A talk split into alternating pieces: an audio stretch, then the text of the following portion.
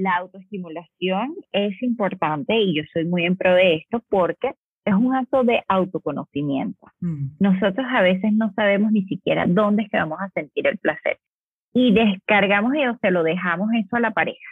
Entonces, ¿cómo lo va a saber la pareja si nosotros no, no podemos guiar? ¿Ya? O, ¿qué es lo que también pasa?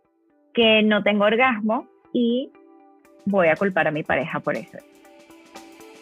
Soy Natalia Becerra, psicóloga especialista en hipnosis, programación neurolingüística, coaching, mentoring y terapia de respuesta espiritual. Y en este podcast te ayudo a que pienses mejor, gestiones tus emociones y tomes acción para conseguir mejores resultados tanto en tu vida personal como con tu pareja. Y si quieres más, te invito a que sigas mi Instagram Natalia Becerra Ulloa. Allí encontrarás mucha más información. Hola a todos y todas, ¿cómo están? Espero y confío que estén muy bien. Oye, sé que llevo mil años desaparecida, pero es porque tomé la decisión de renunciar a la marca de Instagram de Sanando con Armonía y comenzar a trabajar con mi marca personal y trabajar todo lo que se relacione con la pareja. Así que los invito a seguir la nueva cuenta de Instagram, que es mi nombre completo finalmente, Natalia Becerra Ulloa, y ahí van a encontrar mucha más información que los puede apoyar en este camino, en este tránsito. Y en este primer capítulo, Emprendiendo con mi marca personal, Voy a estar con Luisa Ángela Fermín. Ella es médico cirujano y se desempeña actualmente como sexóloga clínica. Ella nace en Venezuela y actualmente está residiendo en Chile hace seis años aproximadamente y hace más de diez años ejerce la medicina. Hola Luisa Ángela, ¿cómo estás? Hola Natalia, qué gusto. Gracias por esta invitación. Ay, gracias a ti. ¿Verdad? Vas a ser la eres la primera invitada. Eres la primera invitada del podcast. Me encanta. Gracias, gracias Natalia. Para mí es un completo honor eh, ser la primera invitada y, y me encanta porque este tema que vamos a hablar hoy me apasiona. Sí, le vamos a contar a todos nuestros auditores, auditoras que nos escuchan de lo que vamos a hablar con Lupi. todos te dicen Lupi. Ah, sí, así me dicen. Muy bien. y vamos a hablar de sexualidad femenina, específicamente en el deseo sexual femenino, qué significa, los factores que inciden y obviamente cómo podemos trabajar nuestro deseo sexual con nosotras mismas y con nuestras parejas. Antes de empezar el capítulo, em, Lupi, me gustaría que me cuentes un poquito de ti. Yo sé, ya lo comentamos en el podcast, que eres médico de profesión, y me gustaría que comentes cómo llegaste a interesarte por la sexualidad. Bueno, eh, la historia es un poco graciosa porque yo empecé, eh, yo soy muy, muy emprendedora y ya hoy día soy empresaria. Entonces surgió de una idea de mi papá de eh, montar una tienda de juguetes para adultos. Entonces fue súper interesante porque yo decía, ya, pero ¿cómo, ¿cómo le puedo sacar provecho a esto? Y empecé a indagar un poquitito más con respecto a la sexología. Eh, mientras más iba estudiando, más me iba enamorando de la sexología y ahí se dio la oportunidad de, que, de tomar un diplomado acá en Chile, en la Escuela Latinoamericana eh, de Sexología, y eh, tomé el diplomado. Una vez que tomé el diplomado, mientras más estudiaba, sentía que era un mundo totalmente desconocido para mí, eh, porque en la escuela de medicina realmente la sexualidad no se toma muy en cuenta ni por el área de ginecología ni por el área de urología. Entonces, eh, súper, súper gratificante y me encantó porque vemos parte de psiquiatría, parte de ginecología, parte de urología este, y de psicología incluso. Entonces, para mí, eh, fue la mejor decisión que pude haber tenido y llegar a la sexología. Qué lindo, qué linda la historia. Y ahí que tu padre te, te encaminó. Sí, tal cual. Oye, Lupi, entonces vamos a comenzar y me gustaría que em, vamos por lo más simple. ¿Qué es el deseo sexual? ¿Qué significa este concepto? Este concepto abarca como la capacidad que tenemos nosotros los seres humanos de eh, iniciar un encuentro sexual, ¿ok? Que nos podamos sentir cómodos ante esto, ¿ok? Eh, pero, por ejemplo, en la mujer, eh, el deseo sexual puede venir también en deseo de de querer satisfacer o darle placer a nuestra pareja, ahí nosotros podemos abarcar eso en parte como el concepto del deseo sexual, ¿ok? Eh, esas ganas que tengo yo de iniciar un encuentro sexual o tener algún tipo de intimidad con una pareja o con varios. Eh, si nosotros nos sentimos cómodos con esto, estamos bien. Porque también pasa de que las personas dicen, ya, yo tengo el deseo sexual, ¿no? Yo sí tengo mi deseo bien, pero no se sienten cómodos con esto, no se sienten como plenos, es decir, lo estoy haciendo porque tengo que hacer.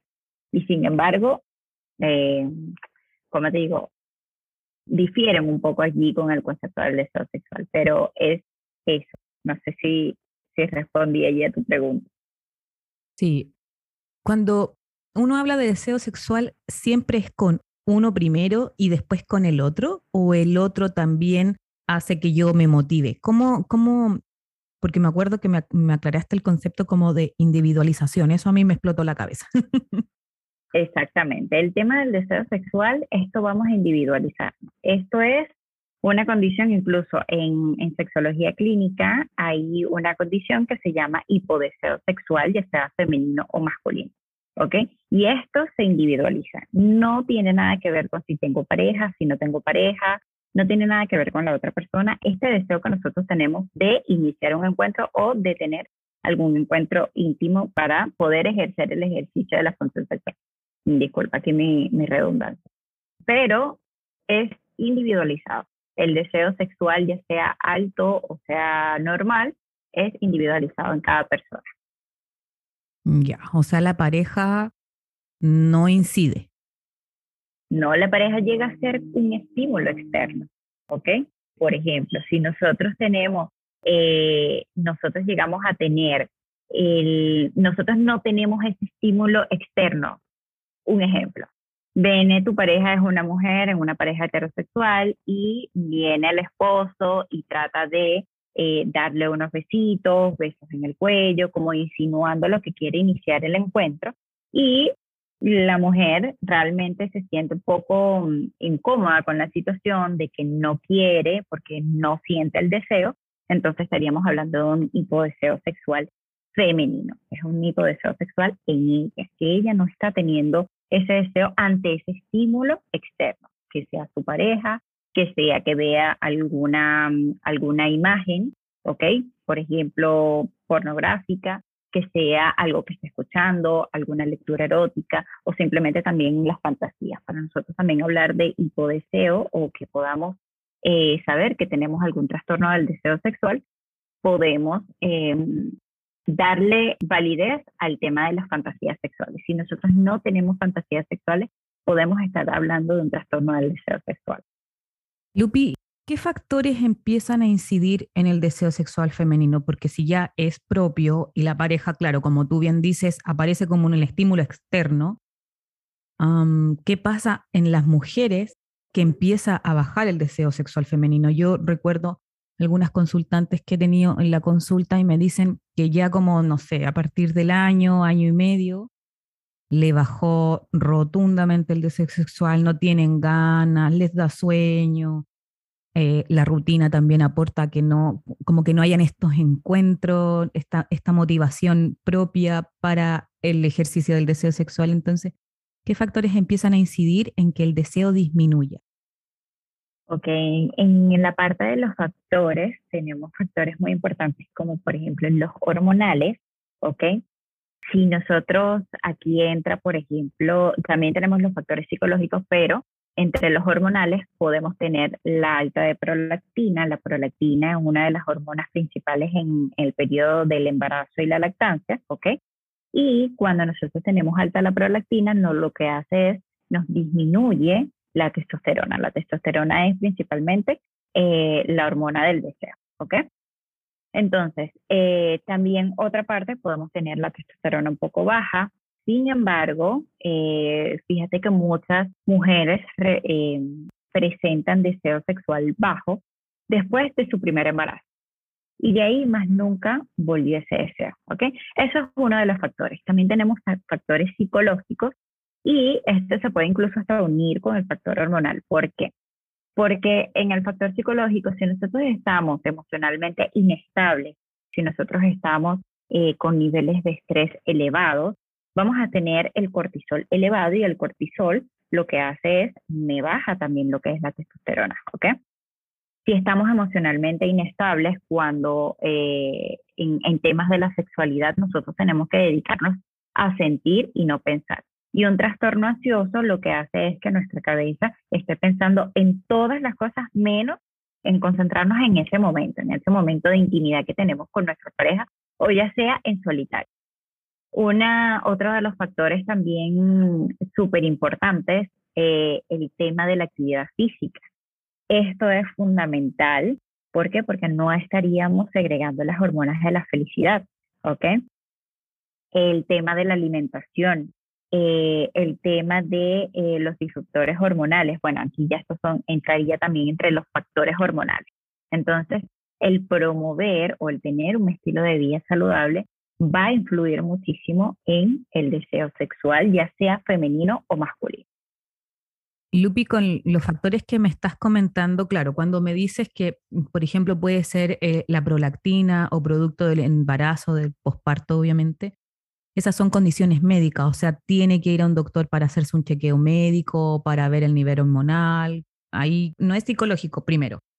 Primero se descarta lo médico. Efectivamente. Efectivamente.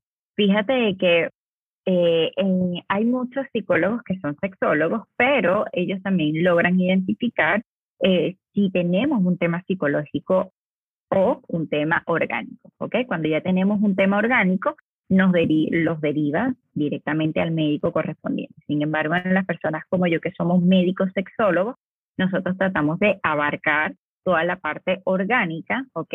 Y eh, abarcamos muy poco la parte psicológica.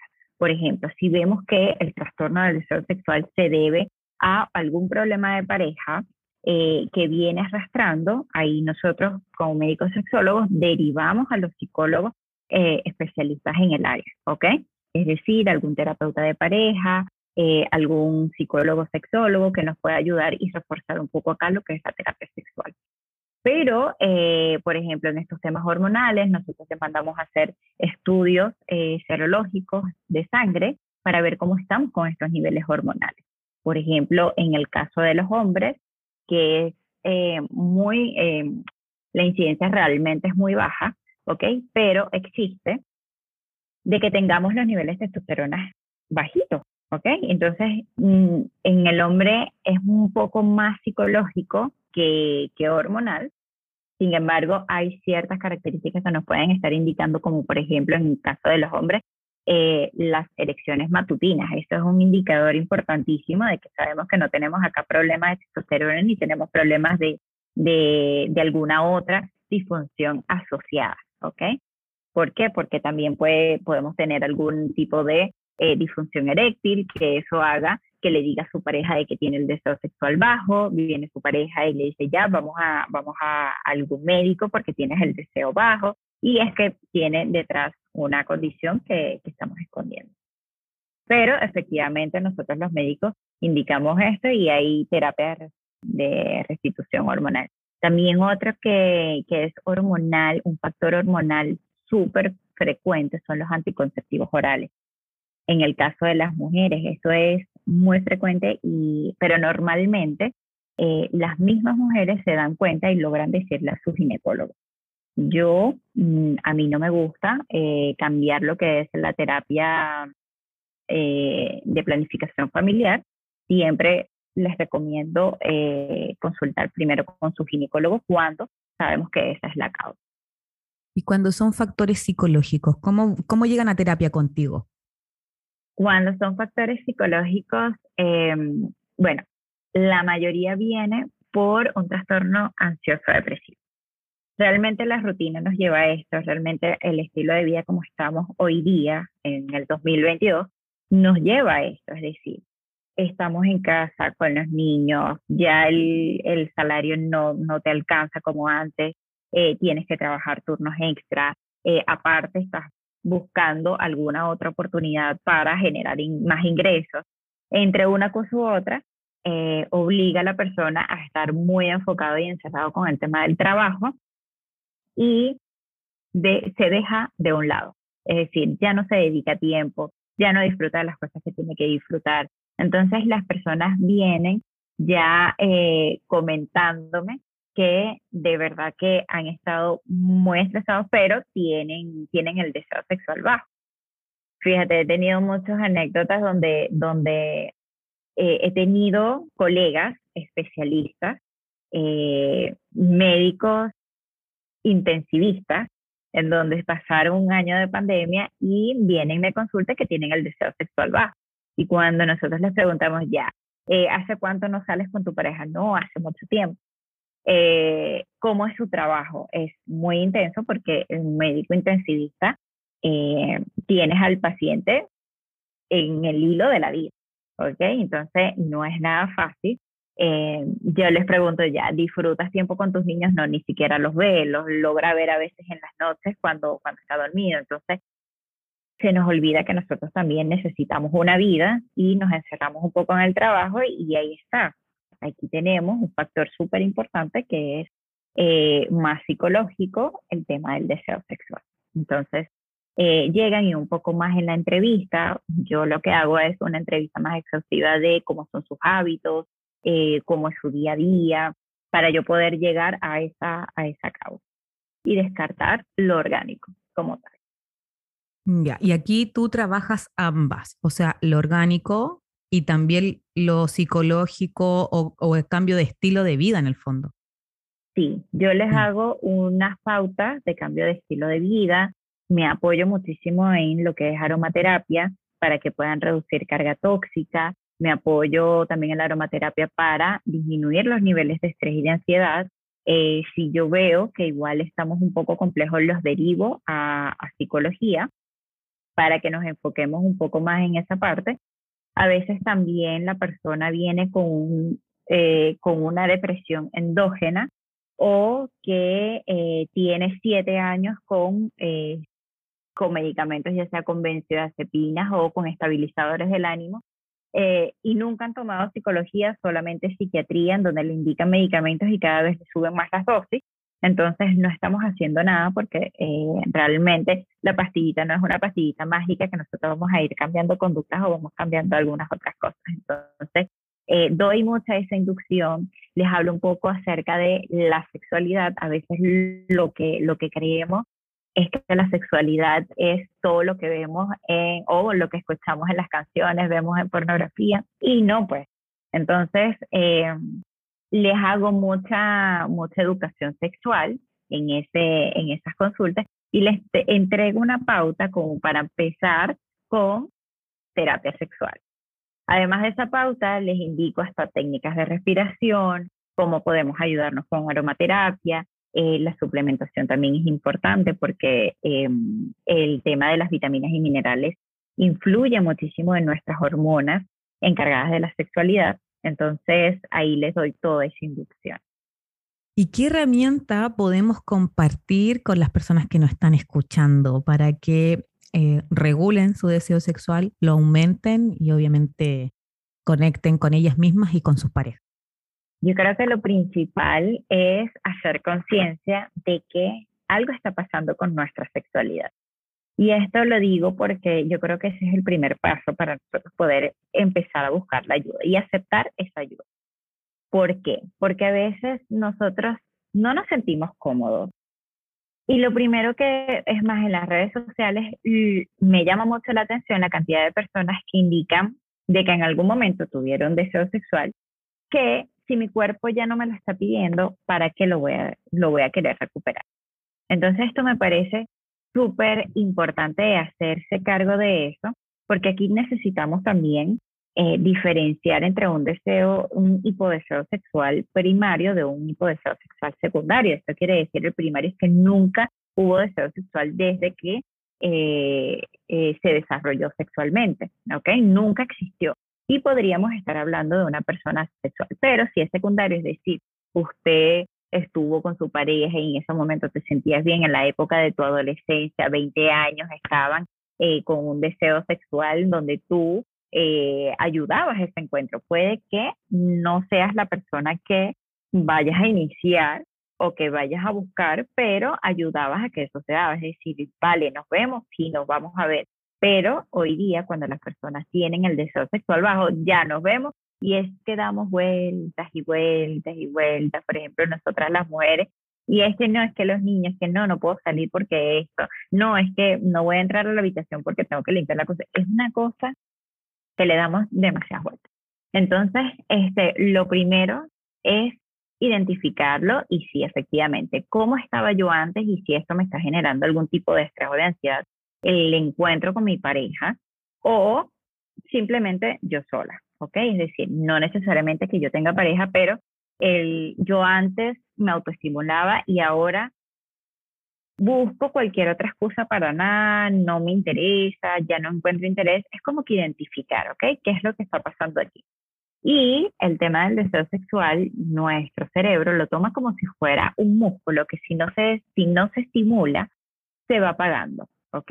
Entonces esto es súper importante porque se nos olvida, esa parte de nuestro cerebro se nos olvida que existe el deseo y que con esto vas a generar ciertas eh, hormonas, ciertos neurotransmisores. Con esto vas a conseguir un poco de placer y un poco de satisfacción. Entonces, si tu cuerpo no te lo está pidiendo, no quiere decir que no lo necesites y tampoco que lo necesitemos, pero sí lo podemos mejorar. ¿Qué también podemos hacer? Bueno, cambiar nuestro estilo de vida. Si nosotros vemos cómo estamos estresados, que estamos dándole un poquito más de prioridad a las otras cosas que a nosotros mismos, necesitamos cambiar, hacer algo por ese cambio. Es decir, ya veo que necesito hacer ejercicio, están mis exámenes de sangre un poco ya alterados, con una dislipidemia, y no estoy haciendo nada, lo debería hacer y no, no he hecho nada, ok, podemos ayudarnos un poco con eso, pero necesitamos empezar a hacernos cargo. Eh, lo otro que les recomiendo es, bueno, eh, soy, soy especialista en aceites esenciales y apoyarnos con eh, la aromaterapia. Esto es fundamental porque nos ayuda a equilibrar a la síntesis hormonal y nos ayuda a reducir la carga tóxica del hogar. A veces no nos damos cuenta y pensamos que la mayor contaminación la tenemos afuera, en, en Santiago Centro, en el humo de, que emiten los, los autos. Y no, la mayor contaminación la tenemos dentro. Por si no lo sabían, por ejemplo, limpiar el baño con cloro y desinfectante equivale a que te fumaras en ese momento 40 cigarrillos diarios. Y estos realmente son gases tóxicos que entran en nuestro sistema nervioso y son disruptores hormonales. No permite que las hormonas se regulen ni funcionen como deben de funcionar. Y por eso estamos a veces tan desestabilizados. Lo otro que siempre recomiendo y que les puedo recomendar abiertamente es el uso de probióticos. La mayoría eh, saben que la serotonina es una de las hormonas encargadas de nuestra estabilidad emocional, ¿ok? Y del 80 al 90% se produce en nuestro intestino grueso, en nuestro colon. Entonces, no es que se produce en nuestra cabeza. Si nosotros tenemos una microbiota eh, muy saludable, ¿ok? Vamos a tener esta producción de serotonina y de las demás hormonas. Recuerden que nuestro colon es nuestro segundo cerebro, entonces eh, el uso de probióticos, eh, ya entre tantas cosas procesadas que, que comemos, no le estamos dando chance que si nos da una amigdalitis, entonces ya tomamos antibióticos y no tomamos probióticos y ahí estaríamos alterando nuestra microbiota. Entonces, el uso de probióticos es fundamental en el proceso. Y bueno, por último, si vemos que estamos teniendo cambios de hábitos, si estamos dando todo el de nosotros y de verdad que se nos hace igual un poco imposible, necesitamos trabajar en un poco de terapia sexual. Y aquí la terapia sexual es, está, mm, está indicada la construcción de fantasías sexuales, ¿ok? En empezar a indagar un poco más en las cosas que nos puedan estimular. Hacer un poco de terapia sexual también implica en reconocer nuestro cuerpo como, como algo nuestro que nosotros debemos empezar a descubrir, empezar a descubrir nuestras zonas erógenas. Y para eso hay una serie de técnicas y tareas que yo normalmente les indico en las consultas. Ya, entonces podemos recapitular. Mira, me faltó uno. Ya, lo primero es tomar conciencia. Algo está pasando. Exacto. Algo está pasando conmigo, con mi pareja. segundo es estimularse, como conocerse. Sí, eso también, eso entra en parte de la, de la terapia sexual. La autoestimulación es importante y yo soy muy en pro de esto porque es un acto de autoconocimiento. Mm. Nosotros a veces no sabemos ni siquiera dónde es que vamos a sentir el placer y descargamos o se lo dejamos eso a la pareja. Entonces, ¿cómo lo va a saber la pareja si nosotros no, no podemos guiar? ¿Ya? O, ¿qué es lo que también pasa? Que no tengo orgasmo y voy a culpar a mi pareja por eso. Y entonces responsabilizo eh, el tema de mi placer a la pareja cuando esto debería de ser individual, ¿ya? Es decir, no estoy satisfecha sexualmente, pero eh, es que mi pareja hoy le duele la cabeza. Entonces no, no podemos llegar a ese punto. Pero es parte de la terapia sexual. Ok. El otro era los productos del hogar, eso me llama la atención. que lo hayan mencionado. Es importante. Sí. Eh, es que es, o sea, es tan importante y es tan, si te fijas, cualquier producto eh, que tengas en el hogar tiene un grado de toxicidad, ¿ok? Tenemos que estar muy conscientes de eso. Por ejemplo, el lisoform, que ahora en pandemia las personas se los rociaban como que si eso fuera un perfume, y las comidas las rociaban con lisoform por el tema de la pandemia. Ok, aquí el miedo nos hace actuar igual de algunas, de algunas otras formas. Sin embargo, volteamos un poco a ver las etiquetas y qué es lo que contiene y contiene uno, unos compuestos químicos que se llaman fenoles, ¿ok? Ya, no sabemos qué son los fenoles, pero los fenoles son compuestos químicos que los sacamos del limón. O no sé si sabes el poderoso, la balosa arranca con el poder del tres limones, qué sé yo, eh, los he visto así, ¿no? Y eso es porque tienen sus aceites esenciales. Los aceites esenciales son los compuestos químicos naturales de las plantas concentrados. Entonces, eh, el limón, el aceite esencial de limón, la mayoría de sus compuestos químicos son fenoles, o sea, la estructura molecular química son fenoles que tienen esta capacidad de desinfectar y de limpiar, ¿ok? Entonces, claro, ese lisoform lo que tienen son fenoles sintéticos hechos en laboratorios que a la larga son tóxicos para nuestra salud. Entonces, por eso es que nosotros necesitamos cambiar a algo más natural para bien los mismos fenoles que nos van a desinfectar, que nos van a, matar todos los bichos y microorganismos que no, que no necesitamos, pero de una forma más natural. Sin embargo, hay muchos productos ecológicos que realmente las bases, las propiedades los sacan de los aceites esenciales y por eso es donde yo utilizo la aromaterapia. Por ejemplo, la cosmética natural, de donde sacan las propiedades de los aceites esenciales. Entonces, eh, a veces nosotros estamos envenenándonos nosotros mismos y ni siquiera cuenta nos damos, ¿entiendes? Entonces, por ejemplo, hasta las mismas frutas y verduras las lavamos solo con agua no es, no es suficiente porque ellos reciben muchos químicos, muchos químicos para, para, para la venta, ¿ya? Entonces, eh, estos son disruptores hormonales que lo que hacen es que las, las hormonas no funcionen correctamente. Por ejemplo, ¿qué nos causa esto? Altos índices de infertilidad. Esa es la principal. O sea, ha bajado muchísimo eh, el tema de la fertilidad y no es porque em, es por todos estos químicos que nosotros estamos ingiriendo normalmente. Interesante. Consumo de probióticos, cambios de hábitos. Claro, acá indicas el tema de las fantasías sexuales, terapia sexual y el descubrimiento de nuestras zonas erógenas. Exactamente. Esto es lo que nosotros deberíamos de hacer para ayudar eh, a aumentar el deseo sexual, ¿ok?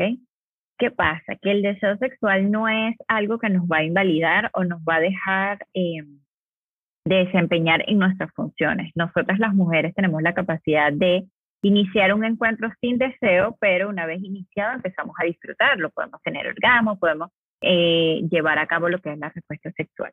Pero ese, ese encuentro que en algún principio es incómodo, que nosotros no queremos, que se pueden pasar meses y realmente nosotros estamos súper cómodas en que no tenemos relaciones y estamos súper bien, pero tenemos que, tenemos que hacer conciencia de que la relación de pareja eh, se puede deteriorar un poco más. Eh, la relación hasta con nosotras mismas, ¿ok? Es decir, nosotros no iniciamos el encuentro, no innovamos, no salimos de la rutina, nos enfrascamos más en lo que estamos. Entonces, eh, lo mejor es tomar un poco de conciencia. Claro, la invitación a, eh, a conectarse con, con, esa parte del ser sexual y empezar a, a, a indagar, a conocerse y en función mía y también de la pareja. vamos a pasar a la parte del podcast de pregunta y respuesta corta y me gustaría preguntarte, ¿qué libro nos podrías recomendar para este tema en particular? Mira, em, yo recomiendo muchísimo lo que es la literatura erótica para la construcción de fantasías sexuales seriadas. Y em, esto por qué? Porque aquí con esto le estamos dando la señal al cerebro. Nosotras en las mujeres, vamos a hacer aquí una pausa, nosotras somos muy subjetivas, no somos tan objetivas como los hombres, ¿ok?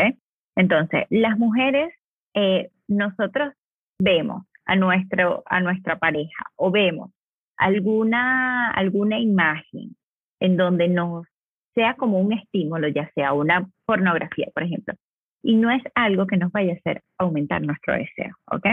No es algo que nosotros nos vaya a despertar esta chispa. Sin embargo, con la literatura erótica, nosotros vamos a construir toda esta escena y todas estas imágenes en nuestro cerebro. ¿Cuál es nuestro primer órgano sexual? Nuestro cerebro.